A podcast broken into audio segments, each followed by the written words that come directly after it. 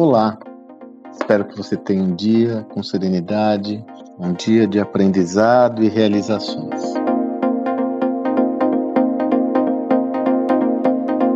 Um dos temas mais relevantes que sempre aparece é, quando nós nos referimos ou estudamos ou exploramos como devemos nos posicionar perante um ambiente tão desafiante quanto o atual, um ambiente com um número de variáveis muito maior e mais complexo do que estamos acostumados, um tema que sempre emerge é a requerida necessidade de estimularmos a inquietude.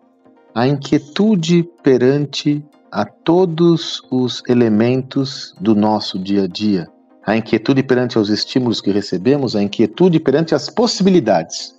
Inquietude e curiosidade né, são sistemas do mesmo contexto. Né? Ser um eterno curioso inquieto para desenvolver novas proposições e novas possibilidades. O que eu percebo, no entanto, é que em algumas situações a inquietude ela deriva para a frustração. O porquê isso acontece? Porque você tem uma inquietude e pensa um projeto novo. Essa inquietude faz com que você seja estimulada ou estimulado a pensar um projeto novo. Você pensa, puxa, esse projeto poderia ser assim, assado, cozinhado. Você começa a construir aquela visão. Você começa a construir aquela proposição. Você começa a construir aquele projeto. No entanto, na hora de executar esse projeto, você não se mobiliza o suficiente para tornar a sua ideia algo factível, para implantar a sua ideia. E aí é que há toda aquela inquietude, ela se transforma numa grande frustração. Por isso que, para que a inquietude não derive para frustração, é necessário ação.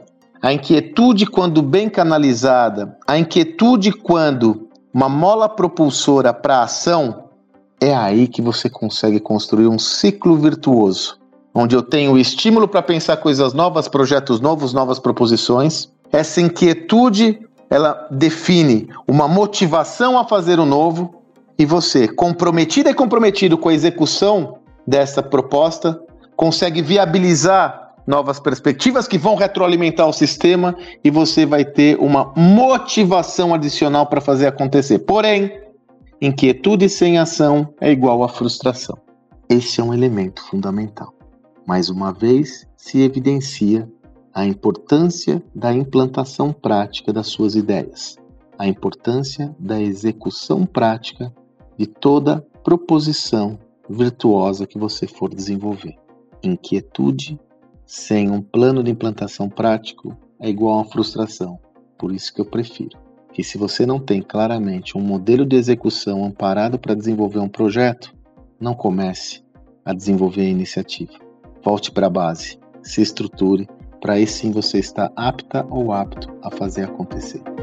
Espero que você tenha um excelente dia e até amanhã.